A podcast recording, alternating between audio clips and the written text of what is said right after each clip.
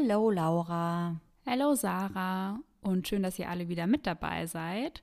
Wir hoffen, dass ihr schöne Feiertage mit der Family hattet, vielleicht auch mit der ein oder anderen True Crime Stunde mit dabei. Und falls nicht, dann versorgen wir euch heute wieder mit entsprechendem Nachschub natürlich. Ja, definitiv. Ich hatte die letzten Tage wirklich True Crime und Family, weil ich musste mich ja auf meinen neuen Fall vorbereiten. Und ich war wirklich richtig drin. Also der Fall ist so, so krass einfach. Ich habe gar nicht mehr aufgehört.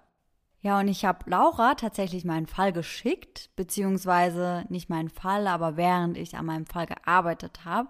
Und du kennst den Fall überhaupt nicht, hast du gesagt, richtig? Nee, der hat mir gar nichts gesagt. Deswegen, ich freue mich schon richtig drauf, weil ich finde den Fall so heftig und ich bin so gespannt, was du sagst und was du vermutest, wer der Täter sein könnte und, und, und.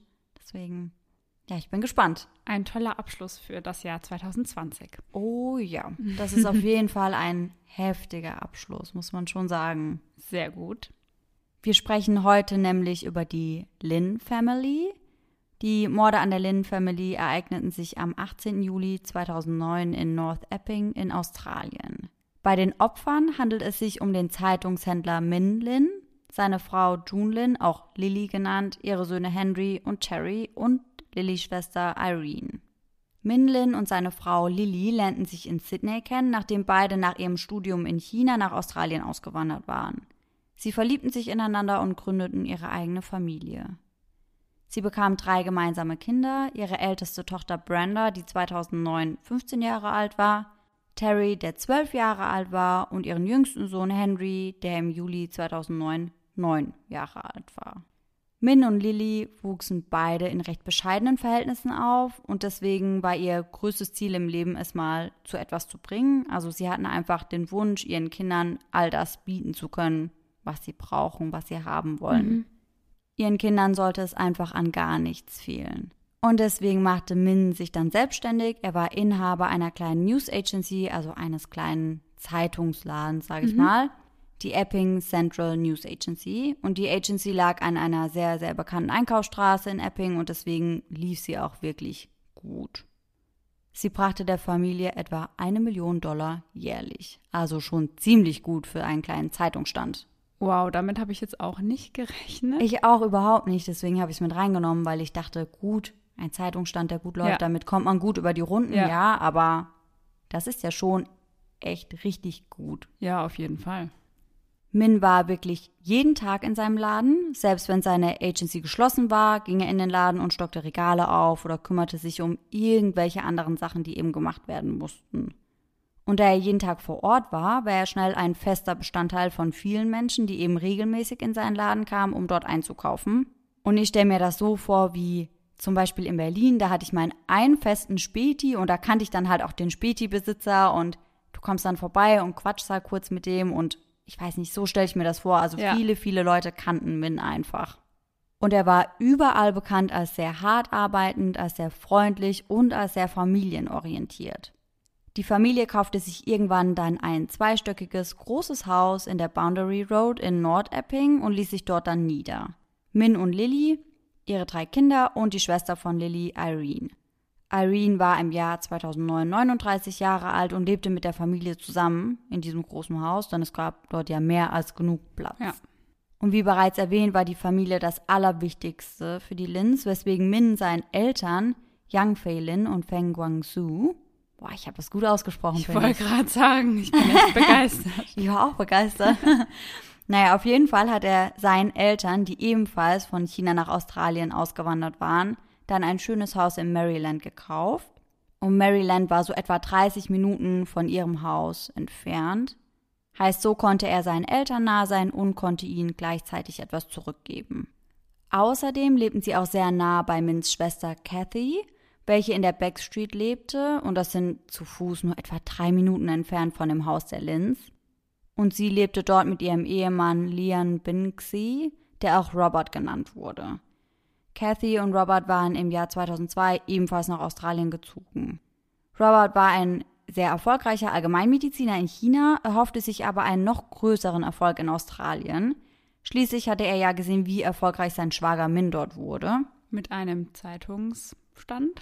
Eben, eben. Und deswegen hat er sich eben erhofft, dass er vielleicht auch so durchstarten ja. könnte in Australien. Also zogen die beiden nach Melbourne zunächst einmal mit dem Vorhaben, dort ein gut laufendes Restaurant zu eröffnen. Hierfür wollte Robert drei Chefköche aus China einstellen, doch das wurde leider abgelehnt und deswegen platzte sein Traum von einem eigenen Restaurant in Australien noch bevor er angefangen hatte. Oh. 2005 zogen die beiden dann nach Sydney, um näher bei Cathys Familie zu sein. Schließlich lebten ihre Eltern und ihr Bruder ja dort in der Gegend und Melbourne ist ja schon ein ganzes Stück von Sydney entfernt. Ja, definitiv. Und die Familie stand sich ja wirklich sehr nahe und Cathy wollte eben dann einfach auch dort vor Ort sein und ihre Eltern regelmäßig sehen und ihren Bruder regelmäßig sehen. Und außerdem konnte Cathy dann so auch Teilzeit bei Men's News Agency arbeiten. Mhm. Das machte Irene übrigens auch. Okay. Am Freitag, dem 17. Juli 2009, traf sich dann die ganze Familie in Maryland bei ihren Eltern. Also Robert und seine Ehefrau Kathy, Irene, Min und Lily und zwei ihrer Kinder. Jeder war also dort, außer die älteste Tochter der Lynns, Brenda. Denn diese war gerade auf einem Schulausflug in New Caledonia mit ihrem Französischkurs und deswegen nicht vor Ort. Es war also ein ganz gewöhnliches Familiendinner. Henry beschwerte sich bei seiner Großmutter, weil seine Schuhe kaputt waren. Seine Großmutter steckte ihm dann 50 Dollar zu und deswegen vergaß er das dann auch ganz schnell wieder mhm. und die Laune war wieder gut. Ja. Also typisch Omi einfach. Ja, total. Und sie wollte Henry auch davon überzeugen, dass er diese Nacht bei ihnen schlafen würde, damit sie noch etwas mehr Zeit miteinander verbringen könnten. Aber das ging leider nicht, da er und Robert am nächsten Morgen eine Runde Badminton zusammenspielen wollten und da freute er sich schon unheimlich drauf, denn er liebte Badminton wirklich über alles. Ja, und das war es eigentlich auch schon. Also es ist wirklich ein ganz gewöhnlicher und schöner Familienabend gewesen. Doch leider, leider würde das der letzte Abend sein, den sie jemals miteinander verbringen würden. Am nächsten Morgen öffnete die News Agency nicht wie gewöhnlich. Es lag ein riesiger Berg von Zeitungen vor der Agency, die nicht in den Laden reingeholt wurden, und die Türen waren verschlossen. Das wunderte die Kunden, denn wie wir wissen, war Min wirklich immer in seinem Laden und auf ihn war auch immer Verlass. Ja. Es gab normalerweise nie einen Tag, an dem die Agency geschlossen hatte und vor allem nicht an einem Samstagmorgen. Denn das war einer der wichtigsten Tage in der Woche. Hier lief das Geschäft immer mit am ja. besten. Und einige der Kunden wunderten sich dann so sehr darüber, dass sie bei Kathy anriefen, um zu fragen, was da los war. Kathy und Robert waren an diesem Tag schon früh wach gewesen und das, obwohl sie normalerweise auch ganz gerne mal ausschliefen am mhm. Wochenende. Doch an diesem Tag waren sie eben früh wach und Robert war sogar schon in der Garage und räumte dort auf. Bis Kathy eben diesen Anruf bekam von einem besorgten Kunden. Und Kathy kannte ihren Bruder ja besser als jede andere. Sie wusste also, dass seine Agency immer sehr gewissenhaft geführt mhm. wurde und dass er da wirklich niemals einfach ohne triftigen Grund nicht auftauchen würde. Ja, er war ja vor allem auch an den Tagen da, an denen er eigentlich nicht hätte da sein müssen. So. Genau, das passte einfach überhaupt nicht mhm. zu ihm. Vor allem ohne jegliche Information, ja. dass der Laden zubleiben ja. würde. Das war einfach sehr, sehr ungewöhnlich und deswegen dachte sie sich schon, dass irgendetwas wahrscheinlich nicht stimmte. Aber sie hätte vermutlich niemals damit gerechnet, was wirklich passiert war und was der Grund für die geschlossene News Agency sein könnte. Sie und Robert wohnten ja nur 300 Meter entfernt von den Lins und deswegen machten sie sich dann einfach auf den Weg zu ihnen und liefen rüber zu deren Haus, um zu schauen, was denn los war. Als Robert und Kathy dann etwa gegen 9 Uhr morgens dort ankamen, bemerkten sie, dass die Haustüre nicht abgesperrt war. Schon mal kein gutes Zeichen. Aber als sie dann hineinging, sah eigentlich alles ganz normal aus. Die Schuhe der Familie standen am Eingang, der Schlüssel lag dort, die Schulranzen der Kinder standen im Flur, alles sah aus wie immer. Sie riefen nach den Lins, erhielten aber keine Antwort. Es war mucksmäuschenstill. Also gingen die beiden nach oben und oben sah es dann schon ganz anders aus. Was sie dort vorfanden, wurde von der Polizei und von den Rettungssanitätern als der grauenvollste Tatort in New South Wales Geschichte beschrieben. Oh mein Gott, was kommt da jetzt? Ja, ich werde da jetzt etwas ins Detail gehen tatsächlich. Mhm. Deswegen seid vorbereitet, denn es wird schon ziemlich blutig. Okay. Wenn man die Treppe nach oben läuft mhm. und dann direkt nach rechts geht, ja Dort befindet sich das Elternschlafzimmer, also das Zimmer von Min und Lily. Okay. Und dort ging sie als erstes hin. Dort fanden sie Lily. Sie lag auf dem Bett, zu Tode, geprügelt. Der ganze Raum war voller Blut. Danach gingen sie in Irenes Zimmer und die Türklinke zu Irenes Zimmer war ebenfalls blutverschmiert. Und man sieht auf den Bildern genau, dass eine blutverschmierte Hand eben diese Türklinke angefasst hat. Das ist wieder mal wie in einem Horrorfilm. Ja, wirklich so. In dem Raum fanden sie dann eine fast identische Szenerie vor, wie im Schlafzimmer von Min und Lily. Irene lag in ihrem Raum, zusammengebrochen und angelehnt an ihr Bett. Alles war voller Blut. In Henrys und Terrys Zimmer fand man so ziemlich genau das gleiche Bild vor. Es war einfach unfassbar entsetzlich und es war wirklich überall Blut. Auf den Opfern, auf dem Boden, an den Wänden, an der Decke. Und auf einem Bild sieht man dann auch deutlich, dass Blut am Türrahmen von Minz und Lillys Zimmer zu sehen ist. Auf einem anderen Bild sieht man ein Samsung-Handy, das voller Blut ist. Andere brutale Bilder zeigen Blutspuren an der Wand und Blutspritzer auf eigentlich so gut wie allem. Also wirklich von Lichtschaltern über das Treppenhausgeländer bis hin zum Türrahmen. Überall einfach. Wirklich überall. Doch Min oder seine Leiche konnten sie nirgends finden. Nachdem Kathy diesen schrecklichen Fund gemacht hatte, rannte sie wieder nach unten und wählte den Notruf. Und diesen Call kann man sich auch anhören und mal wieder ist das ein wirklich frustrierendes Gespräch. Denn Kathy ist natürlich sehr aufgeregt und sagt dem Mann am Telefon, dass jemand die Familie ihres Bruders getötet habe. Sie sagt dann am Telefon, dass sie die Leichen gesehen hat und der Telefonist fragt daraufhin, ob sie auch ihren Bruder gesehen hat oder ob sie wüsste, wo er sich aufhält. Mhm. Und Kathy ist eben total aufgelöst und überfordert und antwortet dann, dass sie sich nicht sicher ist. Doch der Telefonist sagt daraufhin einfach nur ja oder nein, ob er im Haus sei. Sie weiß es nicht. Wieder die Antwort des Polizisten, it's a yes or it's a no. Wo ich mir denke, wenn, wenn sie es weiß, nicht weiß, dann weiß ich es nicht. Ja, danke. Vor allem in so einer Situation. Ja. Ich meine, ihr könnt euch den Call ja selbst mal anhören, aber ich finde, der Telefonist war einfach so unsensibel mhm. und so unhöflich, also überhaupt nicht der Situation angemessen. Ja. Ich meine, ich kann schon nachvollziehen, dass es eben frustrierend sein kann, wenn man am anderen Ende der Leitung sitzt und verstehen möchte, was dort passiert ist und ja. was dort vor sich geht, aber das ist auf jeden Fall der falsche Weg. Vor allem, wenn man überlegt, sie hat gerade so viele Leichen gefunden. Ich meine, die kommt ja gar nicht mehr klar wahrscheinlich. Ja, eben, eben. Und der Tatort muss ja so schlimm ausgesehen ja. haben, das muss man ja erstmal irgendwie verdauen, da mhm. muss man ja erstmal drauf klarkommen. Ja. Während dem Telefonat hört man auch, wie Kathy auf Kantonesisch spricht, ihre und Roberts Muttersprache, und man hört, wie sie Robert anfleht, sie nicht alleine zu lassen. Sie sagt, sie hat Angst. Doch Robert sagt, er müsste gehen und er müsste ihren Eltern Bescheid geben, er müsste ihnen direkt sagen, was passiert ist.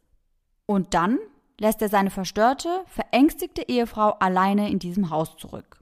Und es weiß ja keiner, wer der Mörder ist und ob der vielleicht noch im Haus ist. Ja, eben. Sie haben ja auch Min nicht gefunden. Man ja. weiß ja nicht, ist er vielleicht noch irgendwo in einem Haus? Ist er der Täter? Kommt mhm. er vielleicht wieder zurück? Und das war auch mein erster Gedanke. Also, irgendjemand hat diese komplette Familie ja. niedergemetzelt.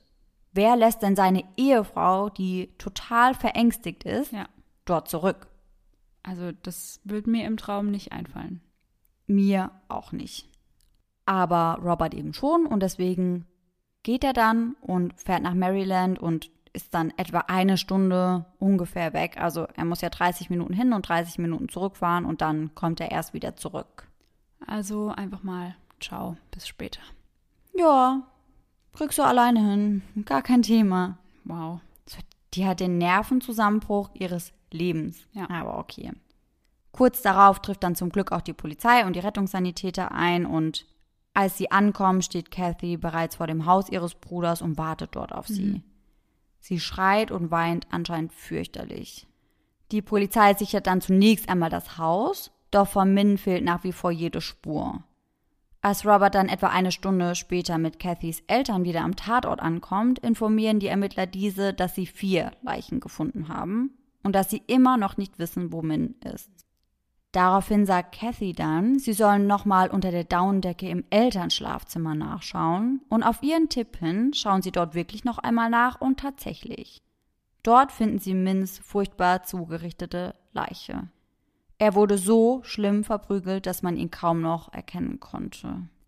Der Tatort war mittlerweile natürlich schon gesichert und jetzt sprechen wir darüber, was neben den Leichen noch an Indizien und Spuren gefunden wurde.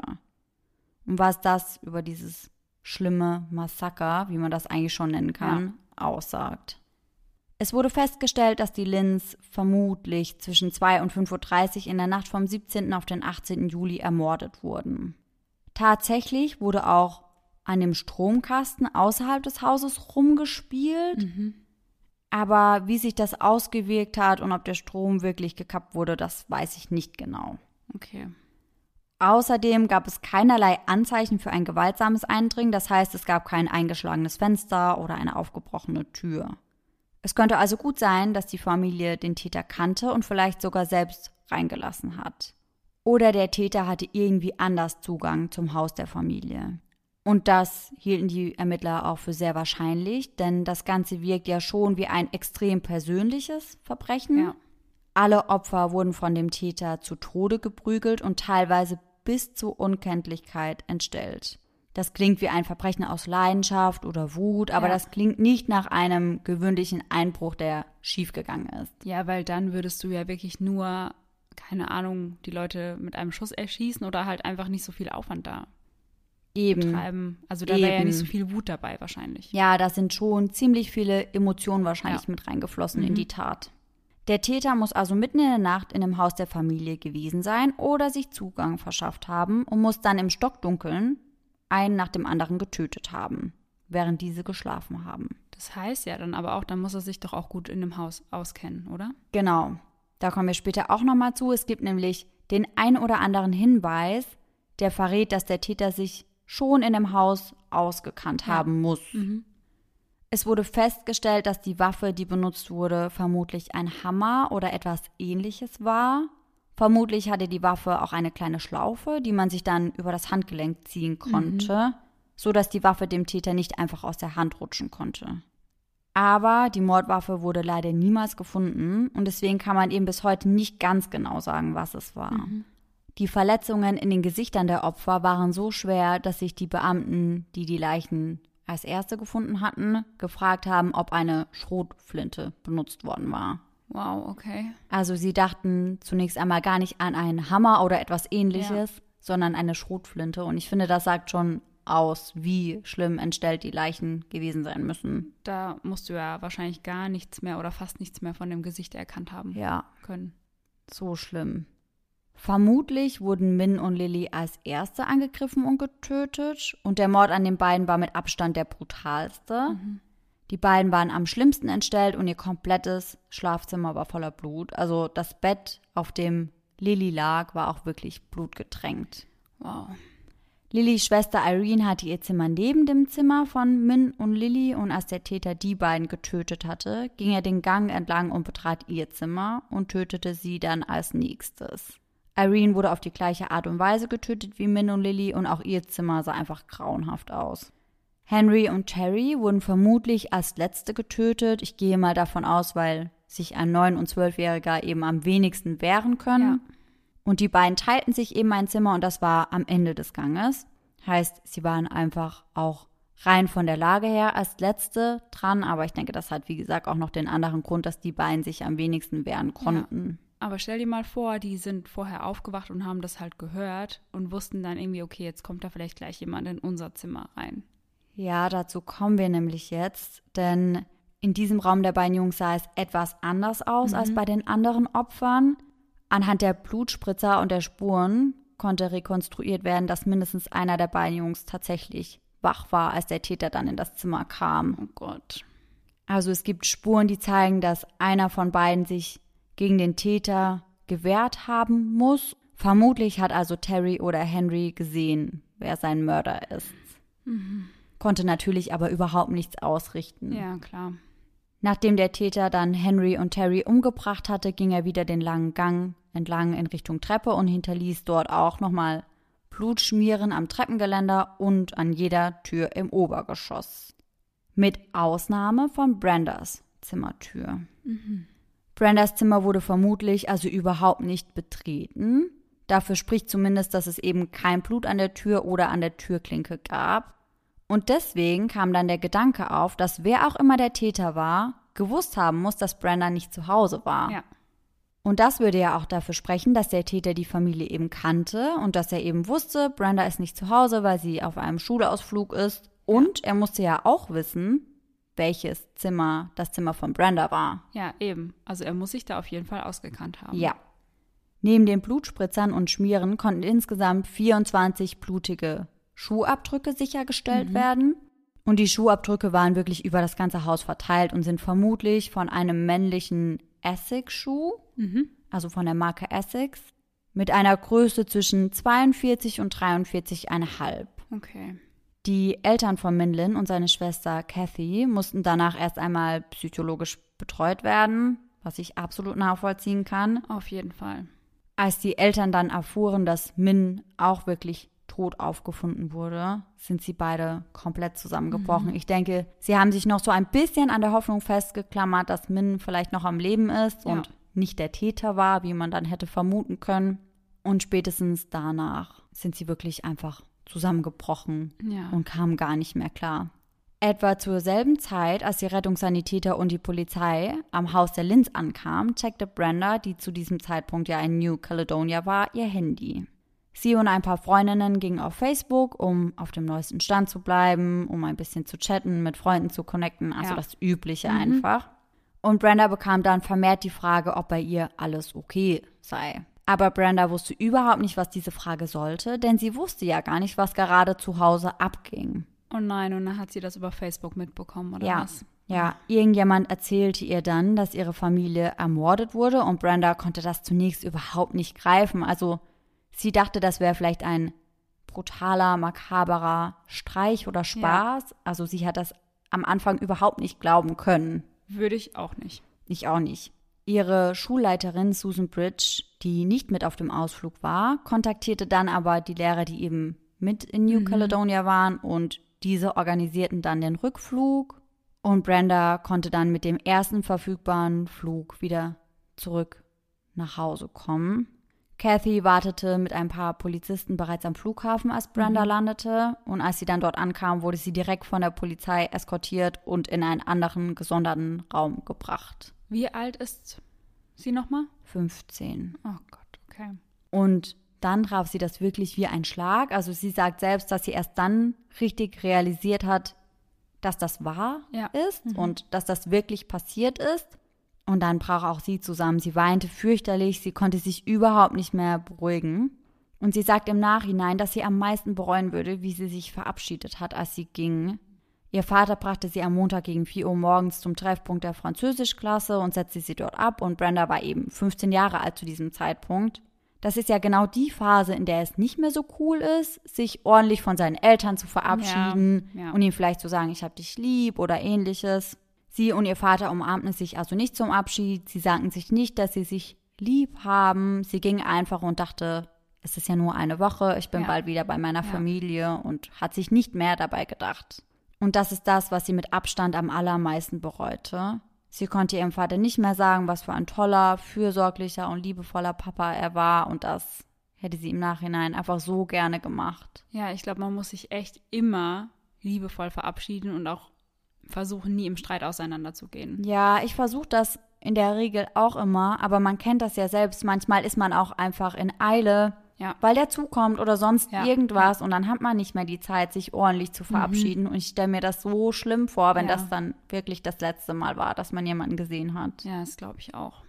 Brenda war ja erst 15 Jahre alt, als ihre Eltern starben und deswegen bekam dann ihre Tante Kathy und ihr Onkel Robert das Sorgerecht für sie. Robert bot schon ein paar Stunden, nachdem die Leichen der Familie gefunden wurden, an, dass er und Kathy Brenda gerne aufnehmen und adoptieren könnten. Aber da hat sie ja auch Glück gehabt, sage ich jetzt mal in Anführungszeichen, Ja. dass sie noch Familie hatte. Ja, Robert und Kathy sorgten sich dann um Brenda und auch wirklich sehr, sehr, sehr liebevoll. Also sie kümmerten sich gut um sie. Und sie wurden auch die neuen Besitzer der News Agency, heißt, dass die auch nicht geschlossen werden musste. Kathy und Robert taten alles dafür, dass Brendas Leben so normal wie möglich verlaufen würde. Brenda war wirklich umgeben von Menschen, mit denen sie sich wohlfühlte und die für Ja. sie da waren und die sie unterstützten in dieser schlimmen Zeit. Auch ihre Großeltern waren wirklich immer, immer für sie da. Ich glaube, sowas braucht man in einem solchen Moment auch, weil, also das ist ja schon so schlimm, aber wenn du da nicht mal Leute hast, die dir den Rücken stärken und Ja. die für dich da sind, dann glaube ich, gehst du da komplett daran kaputt. Ja, das glaube ich auch. Viele Menschen fanden das Schicksal von Brenda so schlimm, dass sie sich zusammentaten und ihr tatsächlich einen Treuhandfonds übergaben, damit ihre Ausbildung oder ihr Studium für später einmal gesichert sein würde. Also der Zusammenhalt war wirklich nicht nur in der Familie stark, Ja. sondern auch wirklich die ganze Gemeinde stand hinter Brenda und war für sie da. Oh, das ist aber richtig schön. Ja, fand ich auch. Und die News Agency wurde dann eine kleine Gedenkstätte für die Lynn Family. Vor dem ganzen Laden lagen wirklich Dutzende von Blumensträußen, Karten, kleine Aufmerksamkeiten. Also die Leute vergaßen die Lynns nicht, sondern ja. haben eben einfach dort gezeigt, wie traurig sie über den Ja. Verlust der Familie sind und gerade über Min, weil sie den ja wirklich regelmäßig gesehen haben. Ja. Und das, Und das- fand ich irgendwie auch ganz schön. Ja, sie zeigen damit einfach, was für ein großer Teil er auch von der Gemeinde war, finde ich. Genau. Der Fall war wirklich so grausam und so blutig, dass in den Medien natürlich alles voll davon war. Und das nicht nur in Epping, sondern in ganz Australien. Und der Täter war ja immer noch nicht gefasst.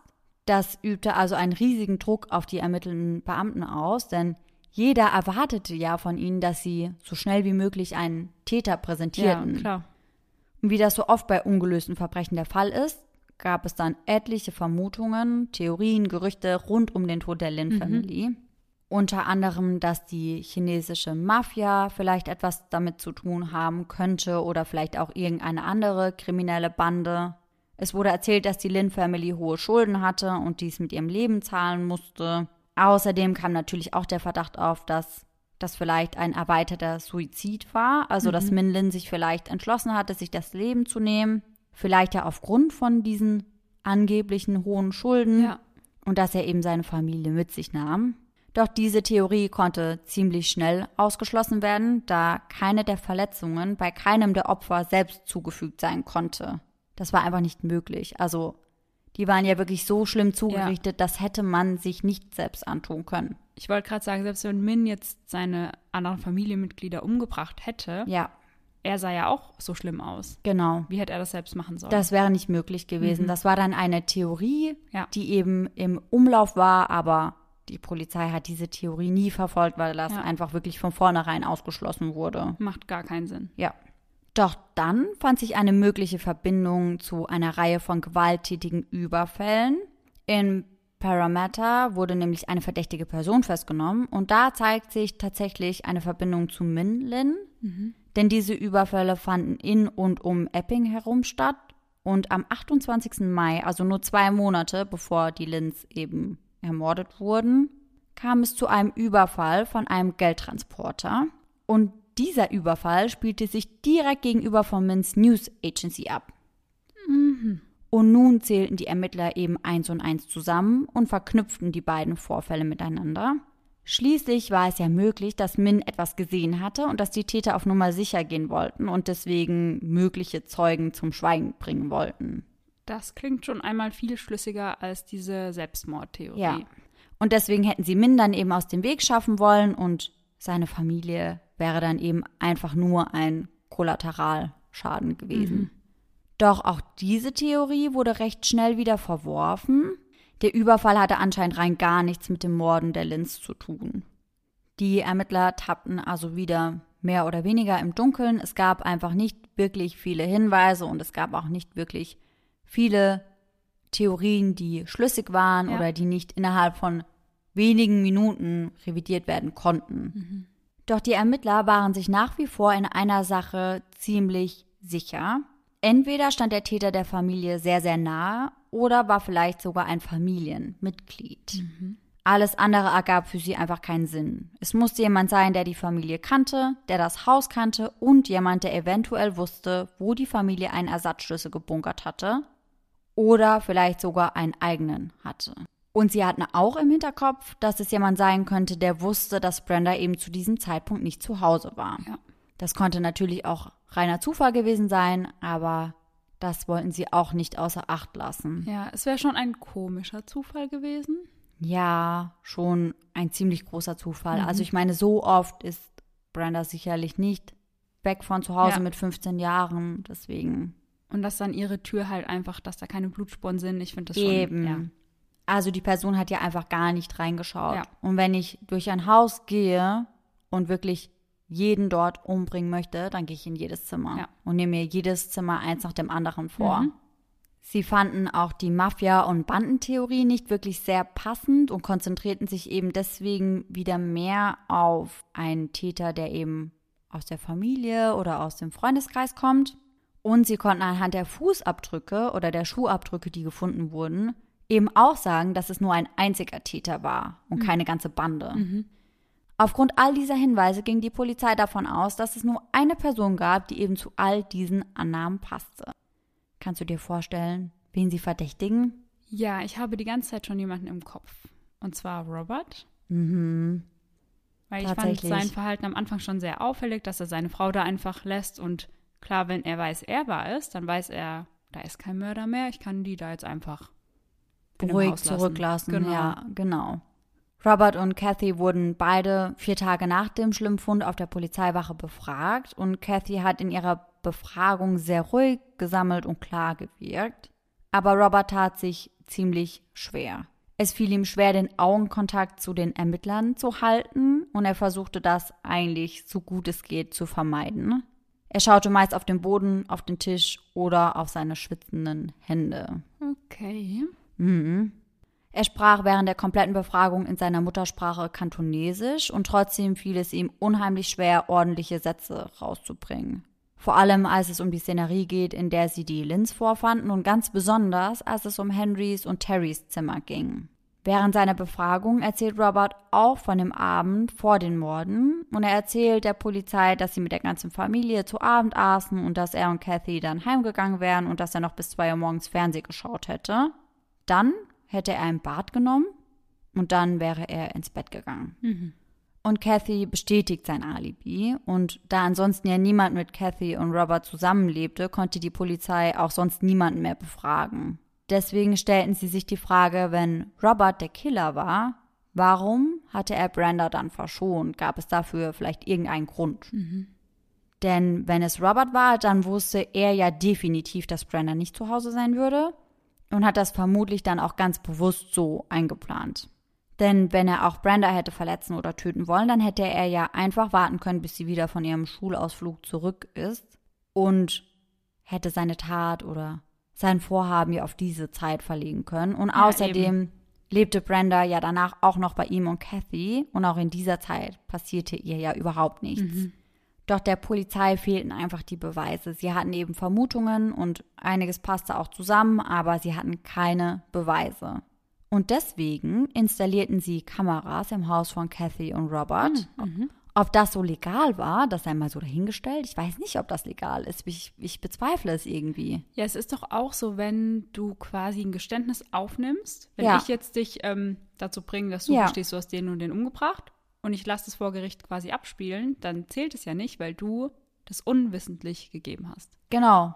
Und deswegen weiß ich jetzt nicht wirklich, ob das so legal war, aber ich weiß auch nicht, ob es da irgendwelche Unterschiede zu Deutschland und Australien gibt. Also ist ja vielleicht auch nochmal etwas Ja. ganz anderes. Ja.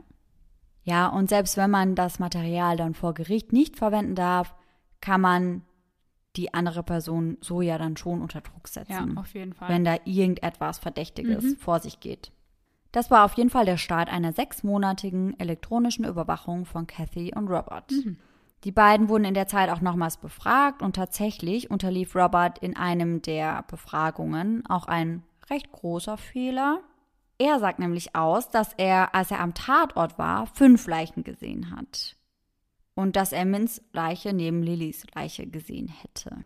Aber ein paar Monate zuvor rief er die Polizei an, um etwas aufzuklären. Er sagte ihnen nämlich, dass er eventuell gesagt hätte, dass er fünf Leichen gesehen hätte, aber eigentlich wollte er aussagen, dass er vier oder fünf Leichen gesehen hätte. Vier oder fünf. Genau. Und alleine die Tatsache, dass der Hauptverdächtige extra bei der Polizei anruft, um das aufzuklären, machte ihn irgendwie noch verdächtiger. Ja, weil meistens oder ich würde jetzt vermuten, dass du das vielleicht gar nicht merkst. Also wenn du da so in Aufregung bist und dann Genau. sagst, ich habe fünf gesehen und dann hast du doch nicht fünf gesehen. Ob dir Genau. das selbst auffällt, ist halt die andere Frage. Ne? Eben, und so sah es jetzt so aus, als hätte er zu Hause gesessen und immer wieder hin und her gegrübelt, ob seine Aussage so in Ordnung war und ob er vielleicht etwas gesagt hat, was ihn verdächtig wirken lassen könnte. Ja. Und eigentlich tut das ja gar nichts zur Sache. Ob er vier oder fünf gesehen hat, ist ja eigentlich völlig egal. Aber er hatte wohl trotzdem das Gefühl, dass er das klarstellen müsste und das wirkt schon etwas merkwürdig und schon etwas verdächtig. Ja, finde ich auch. Doch der Anruf war auch aus einem weiteren Grund verdächtig, denn ihr erinnert euch sicherlich daran, dass Kathy dem Polizisten den Hinweis gab, wo sich Mins Leiche befinden könnte. Ah, unter der Decke war das doch, gell? Genau. Aber die Polizei hatte den Verdacht, dass Robert Kathy diesen Tipp gegeben hatte und dass er ihr gesagt hat, du sag mal der Polizei, dass die Leiche vielleicht unter dieser Daunendecke liegen könnte. Weil wenn er der Mörder war, dann weiß er ja, wo diese Leiche Ja. liegt. Aber Kathy verneint das. Sie sagt, sie hat einfach das Gefühl gehabt, dass die Leiche ihres Bruders dort liegen würde und deswegen hätte sie das den Beamten so gesagt. Okay. In einer anderen Befragung wurde Kathy dann darüber informiert, dass blutige Schuhabdrücke am Tatort gefunden wurden und dass diese Abdrücke von einem Schuh mit einer Größe zwischen 42 und 43,5 stammten. Außerdem konnten sie mit ziemlich hoher Wahrscheinlichkeit sagen, dass es sich bei den Schuhabdrücken um einen Schuh der Marke Essex handeln müsste. Und hier kamen drei verschiedene Modelle in Frage. Ah, okay. Eines der Schuhmodelle, das in Frage kam, waren die Essex Gel Evasion, welche aber schon seit 2005 nicht mehr produziert wurden. Und, Überraschung, wer hatte dieses Paar Schuhe? Robert. Richtig. Ich finde es übrigens gerade geil, wie Sarah ihren Finger so hochhebt. Das müsstet ihr sehen. Achtung, jetzt. Achtung, jetzt kommt's. ja, ich gestikuliere einfach immer viel zu viel mit meinen Händen. Ich lieb's. Ja, die sind, die sind überall. Die sind immer richtig mit am Start. Ich finde, man hört das aber auch. Ich finde, man hört mir das an. Ja, auch wenn du deine Anführungszeichen Ja. setzt. Mhm. Ich sehe Das das, dann immer, immer. aber man hört sie auch, ja. Ja, ja, richtig. Ein paar Tage später, als die Ermittler sich die Überwachungsaufnahmen von Roberts und Cathys Haus anschauten, machte Robert etwas ziemlich Merkwürdiges, etwas ziemlich Verdächtiges, denn auf den Aufnahmen sieht man, dass Robert quasi einen Schuhkarton der Marke Essex in Einzelteile zerlegt. Und er schneidet diesen Schuhkarton in ganz, ganz, ganz kleine Teile und diese Teile spült er dann die Toilette runter. Okay, also auffälliger geht's ja eigentlich gar nicht. Überhaupt nicht. Also er wusste ja natürlich nicht, dass er gefilmt wurde. Ja, klar. Heißt, eigentlich ist das gar nicht mal so blöd gewesen, das runterzuspülen. Besser als es im Hausmüll zu entsorgen. Ja, weil da könnten es die Polizisten ja finden. Eben, aber dadurch, dass sie ihn ja überwachten, konnten sie das auch sehen. Und dann fanden sie heraus, als sie sich das Videomaterial näher anschauten, dass es sich bei den Schuhen um einen Schuh der Größe etwa 42,5 handelte. Passt ja auch. Ja. Und das war übrigens im Mai 2010, also etwa ein Jahr nach den Morden an der Lynn Family. Ein paar Tage nachdem die Polizei diese Überwachungsaufnahmen gesichtet hatte, starteten sie dann eine fünftägige Durchsuchung von Cathys und Roberts Haus. Und die Polizei wusste ja aus früheren Befragungen, dass Robert gerade dabei war, seine Garage aufzuräumen oder zu säubern, als die Morde an der Lynn Family entdeckt wurden, beziehungsweise an dem Morgen, als sie entdeckt wurden, war er ja in der Garage. Ach ja, vielleicht hat er ja Werkzeug, was er verschwinden lassen muss. Ja, genau. Und deswegen konzentrieren sich die Ermittler bei der Durchsuchung auch ganz besonders auf diesen Bereich. Und sie finden kein Werkzeug dort, also sie finden keinen blutigen Hammer. Das wäre wahrscheinlich auch zu einfach gewesen. Aber sie finden auf dem Boden unter einem kleinen Schränkchen einen etwa sechs Zentimeter großen Fleck. Und dieser Fleck wurde dann fotografiert, untersucht und benannt. Und dieser Fleck heißt Fleck 91 und der wird noch eine große, große Rolle in diesem Fall spielen. Es wird angenommen, dass Robert nach den Morden in die Garage zurückkehrte und den Fleck gar nicht bemerkte, sonst hätte er vermutlich versucht, ihn verschwinden zu lassen, Ja. aber dafür gab es keine Anzeichen. Experten gehen davon aus, dass es ein Übertragungs- oder Transferfleck war, Das bedeutet, dass dieser Fleck vermutlich an diese Stelle kam durch ein anderes Objekt, wie ein Kleidungsstück oder vielleicht sogar die Tatwaffe, die eben dort an der Stelle abgelegt wurde. Mhm. Und als dieses Objekt dann dort abgelegt wurde, tropfte dann etwas von dem Blut auf den Boden und verursachte eben diesen Fleck. Mhm. Die DNA-Analyse in Australien war zu diesem Zeitpunkt noch nicht ganz so weit wie in anderen Ländern und deswegen wurde die Probe dann in die USA geschickt. Und diese Probe wurde dort dann einer DNA-Analyse unterzogen und dabei stellte sich heraus, dass dieser Fleck eine komplexe DNA-Mischung war. Und diese Mischung enthielt Blut von mindestens vier der fünf Opfer. Mhm. Also man konnte nicht sagen, das ist jetzt die DNA von Terry oder ja. das ist die DNA von dem, sondern das war wirklich so ein Gemisch, weil ja auch die gleiche Tatwaffe mhm. wahrscheinlich für alle Opfer verwendet ja, wurde. Ja. Und mit Terry gab es eine Übereinstimmung mit einer Chance von 1 zu 500 Billiarden, dass es eine andere Person auf dieser Welt sein könnte. 1 zu 500 Billiarden. Ja. Wow. Also die Wahrscheinlichkeit, dass es Terrys Blut war oder Terrys DNA war, ist wirklich sehr, sehr, sehr hoch. Mhm. Kurz nach 9 Uhr am 5. Mai 2011 wurde Robert, der damals 47 Jahre alt war, nach umfangreichen Ermittlungen in seinem Haus wegen der Morde an der Lynn Family verhaftet. Im Dezember 2011 wurde sein Antrag auf Entlassung auf Kaution abgelehnt. Im Februar 2012 wurde das Haus der Lynn Family dann von einer Immobiliengesellschaft wieder auf den Markt gebracht, von demselben Immobilienmakler, der das Haus auch damals an die Lynns verkauft hatte. Sie gaben an, dass sie den Betrag, der durch den Verkauf des Hauses generiert werden würde, dann komplett an Brenda gehen würde. Mhm. Was ja eigentlich auch klar ist, habe ja. ich mir gedacht. Ja. Im März 2012 beantragte Robert erneut eine Entlassung auf Kaution, doch auch dieser Antrag wurde wieder abgelehnt. Und am 19. Dezember 2012 wurde dann Anklage gegen Robert erhoben. Der Prozess gegen ihn begann dann im September 2013. Zu den vom Gericht freigegebenen Beweisen gehörten auch Fotos von blutigen Schuhabdrücken, die auf dem Teppich im Haus der Familie gefunden wurden. Und diese Abdrücke wurden ja wie bereits erwähnt, mit einem bestimmten Schuhmodell verglichen, von dem bekannt war, dass Robert es tragen würde. Und das Fehlen anderer relevanter Schuhabdrücke ließ die Polizei eben mit Sicherheit sagen, dass es nur einen Mörder gab, der an dem Verbrechen beteiligt war. Doch während dem Prozess behaupten Roberts Anwälte dann eben, dass diese Schuhabdrücke nicht unbedingt Essex sein mussten, sondern dass das ja auch von anderen Marken stammen könnte und dass das ja kein richtiger Beweis wäre. Mhm. Außerdem wurde der Fleck 91, der auf dem Boden in der Garage von Robert gefunden wurde, auch als Beweismittel vor Gericht verwendet. Die Verteidigung bezweifelte aber, dass es sich dabei tatsächlich um Blut handeln würde und sagte, dass die DNA auf dem Garagenboden auf verschiedene Arten übertragen worden sein könnte, die nichts mit dem Morden zu tun haben. Aber wie sollen dann so viele DNA-Spuren in einem Fleck dahin gekommen sein? Das frage ich mich halt auch. Also wie soll das passieren? Ich denke, das war einfach ein verzweifelter Versuch, ja. da irgendwie rauszukommen. Mhm. Doch vor Gericht wurden auch einige Aufnahmen zwischen Robert und einem weiteren Insassen im Gefängnis als Beweismittel verwendet. Und diese Aufnahmen entstanden zwischen Juli 2011 und Februar 2013, also während er in U-Haft war. Und dieser Insasse, mit dem er diese Gespräche geführt hat, der wurde auch als Zeuge vor Gericht geladen und sagte gegen Robert aus. Er hatte nämlich einen Deal ausgehandelt, durch welchen seine Strafe signifikant gemindert werden mhm. würde, mhm. wenn er der Polizei dabei helfen würde, an Informationen von Robert zu kommen. Ja, das hört man ja auch öfter. Ja, und das tat er natürlich mhm. auch.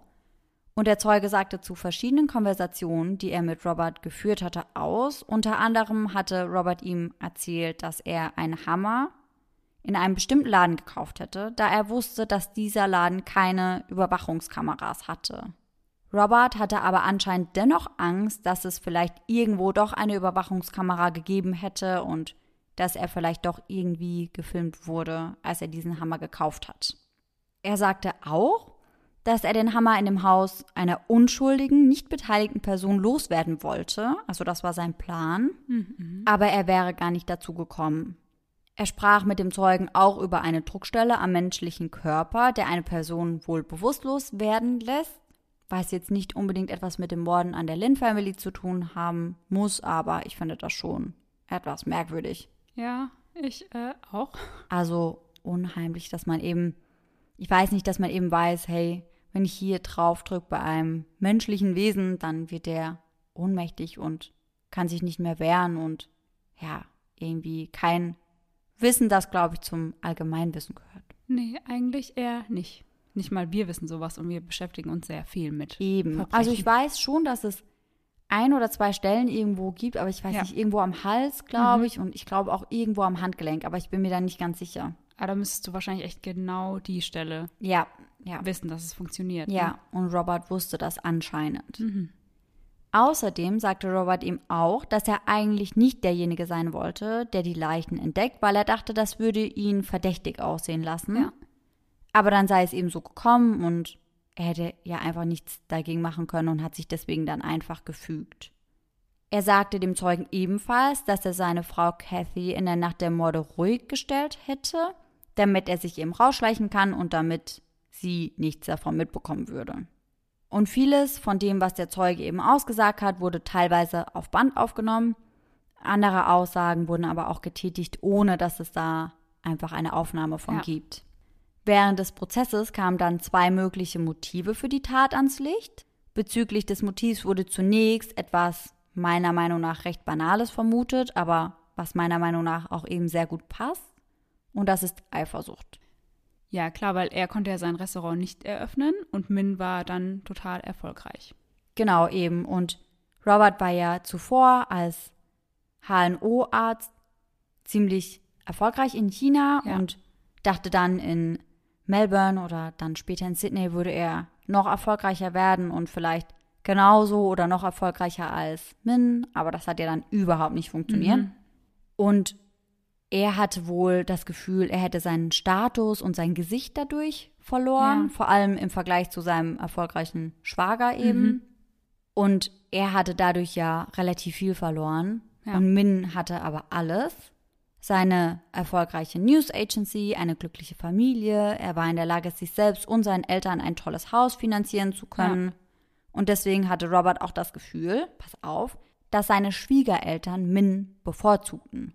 Aber für mich ist das absolut selbstverständlich, dass sie Min bevorzugten, weil schließlich war das ja ihr leiblicher Sohn. Ja, eben. Und er war ja nur der Schwiegersohn, aber er hatte damit ein total großes Problem. Also er fand das wohl richtig, richtig schlimm, dass sie Min bevorzugten.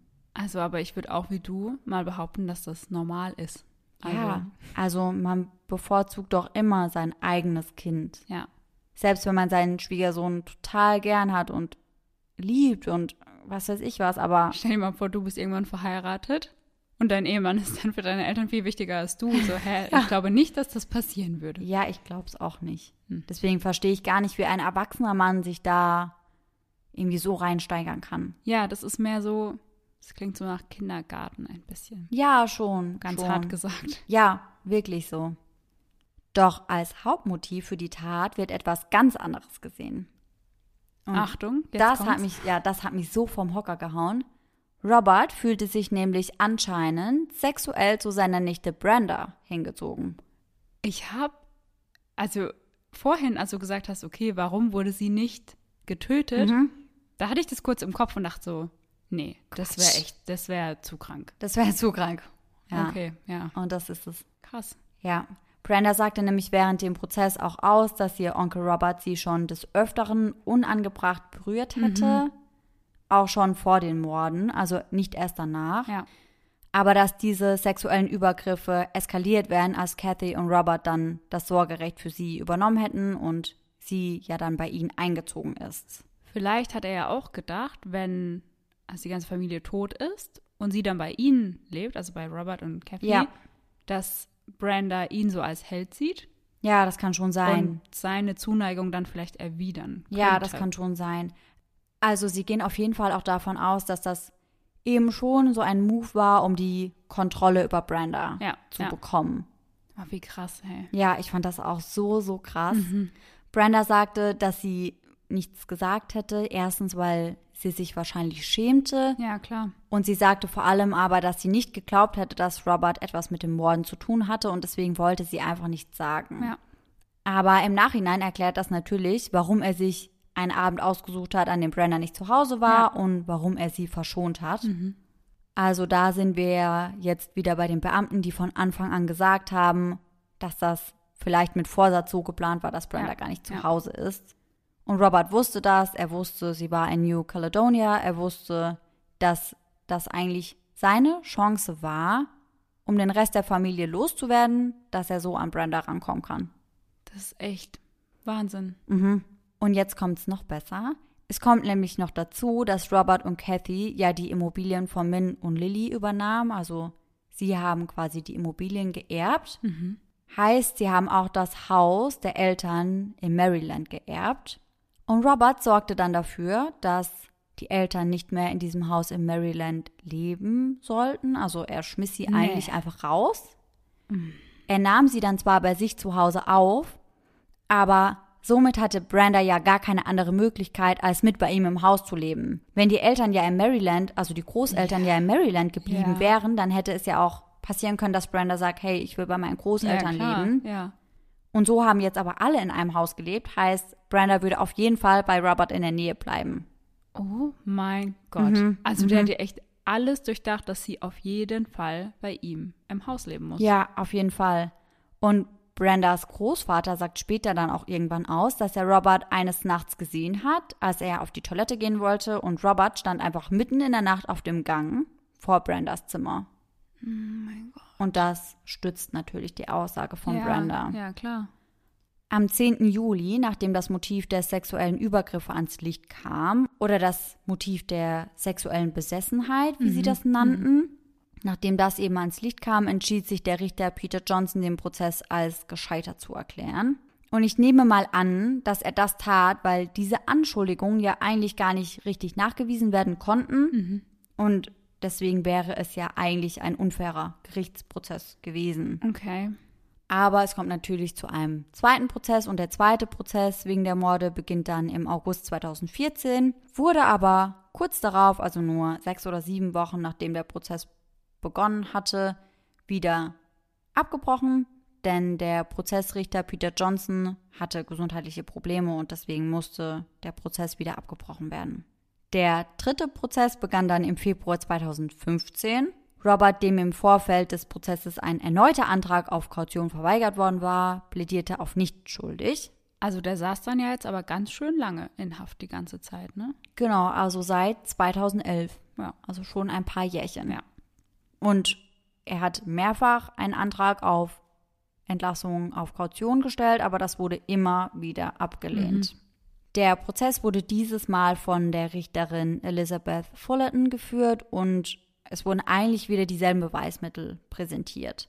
Zeugenaussagen, Fleck 91, die Aufnahmen aus Roberts und Cathys Haus, die Aufnahmen aus den Gesprächen mit dem Insassen, die blutigen Schuhabdrücke, genauso wie mögliche Motive. Also auch in diesem Prozess waren eben das Motiv Eifersucht und die sexuelle Besessenheit von Brenda wieder Thema. Ja.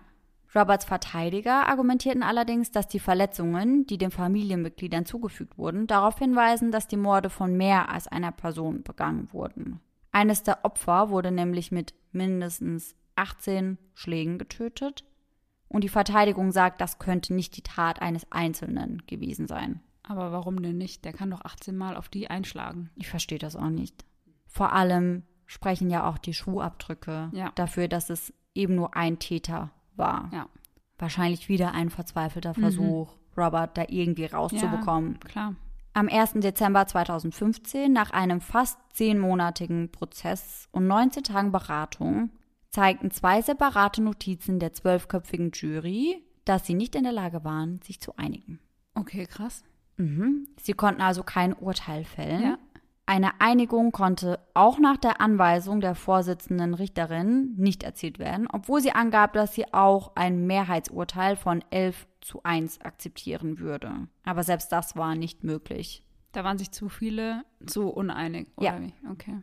Sie wurden sich also einfach nicht einig und deswegen entließ die Richterin dann die Geschworenen zum 1. Dezember. Der Termin für ein Wiederaufnahmeverfahren war zunächst unbestimmt, wurde dann aber für August 2016 bestätigt. Das Ganze zieht sich also wirklich ewig in die Länge. Ja, total. Wann war die Tat? 2009, ne? Ja. Und Robert wurde dann letztendlich doch auf Kaution freigelassen, und zwar am 8. Dezember 2015, wahrscheinlich weil sich das Ganze eben einfach so extrem in die Länge zog. Der letzte Prozess begann dann im Juni 2016 in Sydney mit einer komplett neuen Jury, aber mit der gleichen Richterin Elizabeth Fullerton. Erneut wurden alle Beweise und Zeugenaussagen präsentiert, wie auch schon in den Gerichtsverhandlungen davor. Aber dieses Mal wurde auch vorgebracht, dass Robert, obwohl er Arzt war, ja niemals gecheckt hätte, ob noch eines der Opfer am Leben war. Also er selbst hat gar nicht versucht, irgendwie irgendjemand aus der Familie zu retten und dass das als Arzt eigentlich, wenn man seine Familie so findet, überhaupt Ja. nicht der Fall gewesen wäre, sondern dass man dann wahrscheinlich gesehen hätte, dass er versucht hätte, irgendwie. Noch irgendwas zu machen. Genau, Und nicht einfach sagt, ja, äh, ich gehe jetzt, ich lasse dich jetzt hier alleine Ja. in einem Haus und tschüss. genau, genau. Weil er hätte dort ja durchaus viel mehr ausrichten können als Kathy. Ja. Außerdem wurde dann der Notruf von Kathy vorgebracht, in welchem zu hören ist, wie sie auf Kantonesisch gesprochen haben und wie sie ihren Mann anfleht, bei ihr am Tatort zu bleiben. Ja. Aber Robert bestand ja darauf, den Tatort zu verlassen, damit er seine Schwiegereltern abholen konnte. Und das, obwohl er ja angeblich nicht wusste, wo Min war und ob er vielleicht der Täter war. Die Polizei glaubt, dass Robert diese Zeit eigentlich nur nutzen wollte, um die Mordwaffe zu entsorgen. Ja, klar, würde ja schon Sinn ergeben. Ja, er war ja eine ganze Stunde weg. Ja. Und wann hätte er das sonst machen sollen? Doch Kathy verteidigt ihren Ehemann nach wie vor über den kompletten Gerichtsprozess hinweg. Sie denkt, dass Robert von der Polizei ausgetrickst wurde und lügt während der Ermittlungen sogar mehrfach für ihren Mann. Was die Essex angeht, vermutlich auch darüber, dass Robert ihr eigentlich gesagt hat, dass die Polizei unter der Daunendecke schauen sollte, Ja. aber sie meinte, sie hätte einfach nur so ein Gefühl. Und das wiederholt sich bei anderen Kleinigkeiten. Im Dezember 2016 wurde Robert dann wieder in Gewahrsam genommen, da der Prozess sich dem Ende zuneigte und die Jury zog sich dann zur Beratung zurück. Wie im vorherigen Prozess war die Jury nicht in der Lage, ein einstimmiges Urteil zu fällen. Nicht dein Ernst. Und die Richterin teilte erneut mit, dass sie auch mit einem Mehrheitsurteil von 11 zu 1 zufrieden wäre, also dass sie das auch akzeptieren würde. Und am 12. Januar 2017 befinden die Geschworenen Robert dann in fünf Fällen des Mordes für schuldig. Also dann können sie sich endlich einigen. 2017. Acht Jahre später. Und die Richterin Elizabeth Fullerton verurteilt Robert dann am 13. Februar 2017 zu fünf aufeinanderfolgenden lebenslangen Haftstrafen ohne die Möglichkeit auf Bewährung. Das heißt, Robert wird bis zu seinem Lebensende in Haft sein und nie wieder rauskommen. Hat er je selbst gestanden, dass er es war? Soweit ich weiß, beharrt er immer noch steif und fest darauf, dass er nichts damit zu tun hat. Krass. Ja. Also ich bin nach dem, was du erzählt hast, zumindest fest davon überzeugt, dass er es war. Ja, ich bin auch ziemlich fest davon überzeugt, weil ich auch keine andere Person als Täter sehen Ja. würde. Und ich finde, da gibt es auch einfach viel zu viele Indizien, Ja. Hinweise und auch einfach ziemlich, ziemlich starke Motive, meiner Meinung nach. Allein das mit Brenda, Genau, dass es dann genau dann passiert ist, wenn sie nicht zu Hause war. Und genau. das ergibt alles Sinn. Ja, sehe ich auch so. Also ich finde, das passt alles ziemlich gut zueinander und Ja. ist alles ziemlich schlüssig. Und deswegen ist es auch Total. gut, dass Robert für den Rest seines Lebens in Haft ist. Ja, weil so kann er ihr halt auch nichts mehr antun. Eben, eben. Oder den Großeltern. Ja. Weil wenn sich die Großeltern, ich meine, der Großvater hat ja einmal gesehen, dass er nachts vor Brandas Zimmer Ja. stand. Wenn er sich dann zwischen Brenda und Robert gestellt hätte, wer weiß, was dann passiert wäre. Oder Ja. wenn seine Frau Kathy sich zwischen die beiden gestellt hätte. Weil wenn er schon bereit war, so viele Menschen auf so eine Eben. brutale Art und Weise umzubringen, Ja. weil dann würde er das wahrscheinlich auch nochmal tun. Ja, gehe ich auch von aus. Vor allem, wenn er eben befürchtet, dass er Brenda ansonsten verlieren könnte. Ja, Ja, das ist mein heutiger Fall und der letzte dieses Jahr. Und ich finde, das ist ein richtig krasser Fall. ein sehr heftiger Abschluss auf jeden ja, Fall. fand ich auch. Vor allem, ich bin schockiert, dass ich noch nie von dem Fall gehört habe. Ich Ja, kenne den ich- absolut gar nicht. Ich kannte ihn auch nicht. Ich war in irgendwelchen True Crime Foren unterwegs Ja. und habe mir da wirklich das Schlimmste vom Schlimmsten angeschaut. Und Ja. diesen Fall fand ich aber einfach so heftig, auch einfach aufgrund des Motivs ja, und ja. ja, der, der Fall war einfach so brutal. Ist echt ganz schön, ganz schön harte Kost ja, zum Ende. Auf jeden Fall. Ja.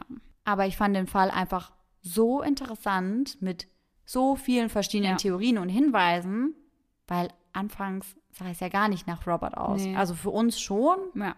weil wir ja alles schon von Anfang an so ein bisschen wussten, aber Ja. für die Ermittler ja überhaupt nicht. Kurz dachte ich noch, vielleicht ist es ja Min. Das Als du hab ich auch hast, gedacht, Er ist ja. nicht da. Hätte ja auch sein können. Genau, das hätte ich auch gedacht, dass es vielleicht wirklich einfach Min war, der seine Familie getötet Ja. hat. Also ich muss auch sagen, dass die Aufnahmezeit heute so schnell umging, Mhm, Weil ging ich- wirklich so schnell. unbedingt die ganze Zeit wissen wollte, wie es weitergeht und so gefesselt war von dem, was du. Ja. erzählst. Ja, sonst ist es öfter mal so, dass Laura und ich uns vorher schon Kleinigkeiten aus unseren Fällen erzählen, Ja. weil wir sonst platzen würden. Ich würde manchmal sonst wirklich platzen. Aber diesmal hatten wir da ja gar keine Zeit zu, Ja. auch wegen Weihnachten, weil wir beide so busy waren mit unseren Mhm. Familien, dass wir, Mhm. ich glaube, die Tage hatte ich auch fast gar nichts von dir gehört. Und ich Überhaupt fand es so ungewohnt. Ja, es war wirklich komisch. Aber ich saß halt wirklich entweder bei meiner Familie und habe gegessen oder ich saß zu Hause und habe mir diesen Fall reingezogen. Ja. Also Aber immerhin musstest du da nicht selbst noch für dich kochen. nein, immerhin das nicht. Aber beides schwere Kost. Ja, aber wirklich. So, und damit sind wir eigentlich auch am Ende unseres heutigen Falls. Aber leider haben wir gar keine Gruselgeschichten mehr über. Ja, und jetzt fällt mir aber ein, dass morgen ja noch eine zweite Folge Mystery Crimes rausgeht. Stimmt, ja, oh mein Gott. Also dann könnt ihr morgen wieder eine Folge von uns hören. Wir haben letzte Woche auf Instagram mal eine Story gepostet, wo wir euch erklärt haben, wie ihr die Folgen findet. Genau, also eigentlich wirklich sehr, sehr easy. Ja. Einfach nur die App Fire runterladen und Genau. dann auf Mystery Crimes mit Kiddos ist das und dann könnt ihr unsere Folgen hören. Genau, wir sind jetzt morgen erscheint Folge 10. Folge 9 und 10 sind dann mit uns. Genau. Und dann vielleicht ja auch noch eine weitere, müssen wir mal schauen. Ja, wenn, werden wir es euch auf jeden Fall wissen lassen. Ja, definitiv. Und ansonsten werden wir uns die Tage mal Gedanken darüber machen, wie wir unsere Folgen im neuen Jahr abschließen Ja. möchten.